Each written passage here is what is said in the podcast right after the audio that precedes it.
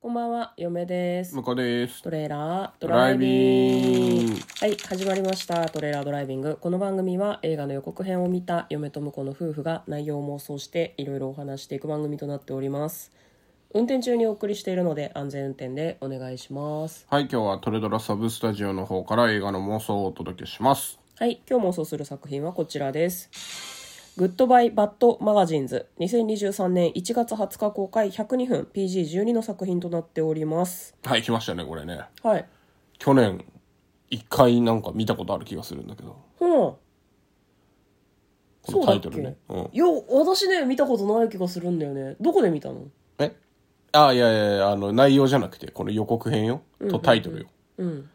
これだからリバイバル上映なんじゃないのこれそうね予告編の最後になんか10月28日公開予定みたいなことが書いてあったので、まあそうなんでしょうね10月28日うん。 1週間限定公開と予告にはそ出てれたんですがは見れん、我々は。そうねそれただは今見れん。回どのくらい公開すんのかっつうのは分かんないから一日限定かもしれないからね。そうね、まあ見たい人はよくチェックしていくといいかもしれないですけど、はいまずは予告編の方を復習して内容の方を妄想していきたいと思いますこれは男性向け成人雑誌を作る人々の奮闘を描いたドラマです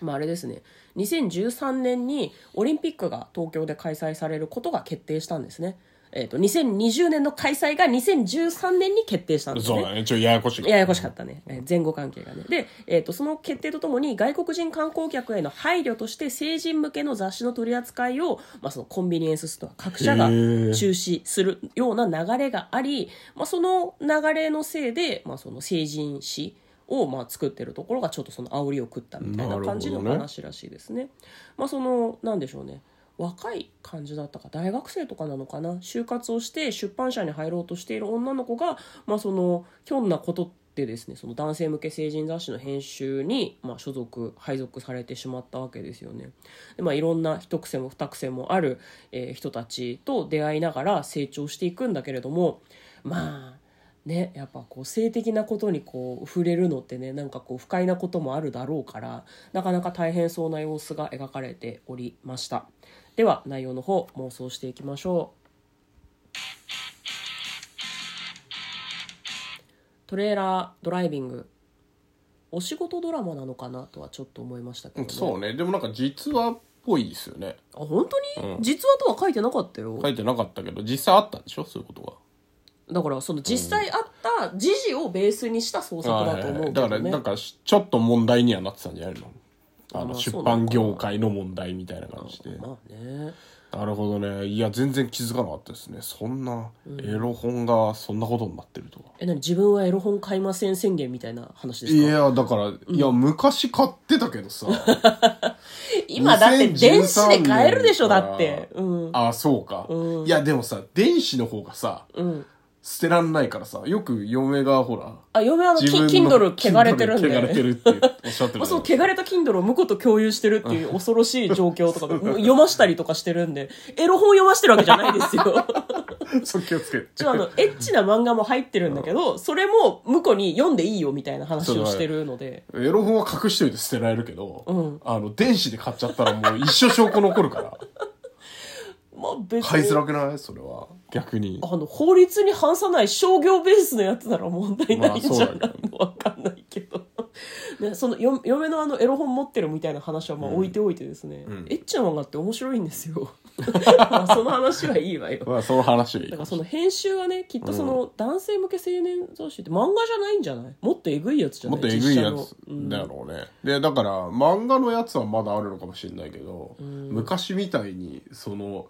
写真の、なんかエッチい感じのお姉さんがボーンって写ってるやつって確かにコンビニにねえなとは思った、思いますよね。うんまあでも SNS で見かけたりする感じだと、その住み分けができてない原因にもなるんじゃないかと。あ子供とかももさ、お母さんと一緒に買い物に来たりとか、はいはい、見ちゃうからね。親御さんと来た時に何だろうこれって思ったりとか不意に目に入った時になんかこう理解できない年齢の子がそれを見るのって良くないと思うとか、んなんか可愛いさ何漫画っぽい感じの表紙だけど中どエロいとかよくあるじゃん、コンビニで売るのどうなんっていう話はあったみたいだけどね確かにね、うん前はいや前はじゃない昔は今もあるかもしれないけどさはいはいあのそれ専用の自販機みたいのがさあーある場所があったりとかしてたからねいや我々の世代は空き地に落ちてるとかでしょあまああとは空き地に落ちてるから ねそうそうそうそうそういうのよ何がそうそうそうそうなんで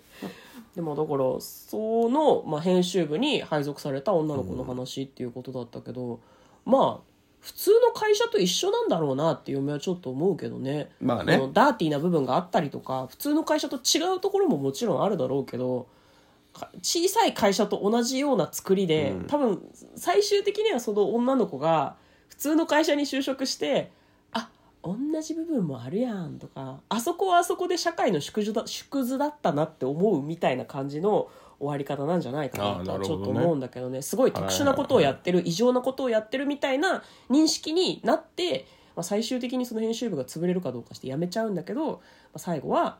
あまあでもあそこは異常な場所だと思ってたけどそうでもなかったかもって思うとか、そういうあれなんじゃないかな。確かに予告編で業界全体がみたいなうんセリフが2回ぐらい差し込まれてたんで、 そうで業界全体の問題なんだよみたいなこと言ってるけど結局何もしてないみたいな多くの会社がそうじゃないですか。まあ、今冷え込んでるから業界全体が冷え込んでるんだ業界なんとかしなきゃって言ってるけど、いやそもそもいるんその業界っていうの とうん、あと業界のせいにはしてるけど、まあ、爆売れしてるところは爆売れしてるしみたいな、まあねただ小さいところはどうしようもないっていう問題はね、ずっとあるのかなとは思うけどね、まあ、そういう意味でなんか意外と社会派ドラマ的な感じもあるのかもしれないですね。ねでもなんかねちょっとこう性的な何かを描いたみたいなシーンがあるのかなとは思うので、なんかその女の子が一肌脱ぐみたいな感じにならないといいなとは嫁はあ思あいまそうすねねそれはね、うんねなんかそういう産業に興味を持つとかそういう展開ならまだわかるけど私が脱いでこの本の売り上げを伸ばしますとかだ全と裸監督じゃねえのそ れあの人あれは好きでやってるやつだからあなるほどねあの人は根っからの変態だから、これ褒め、褒めてるんだよ。 やばい人だから、あの人は。そういう展開ってこと本も編もも。ともとでも全裸監督もあれだよね、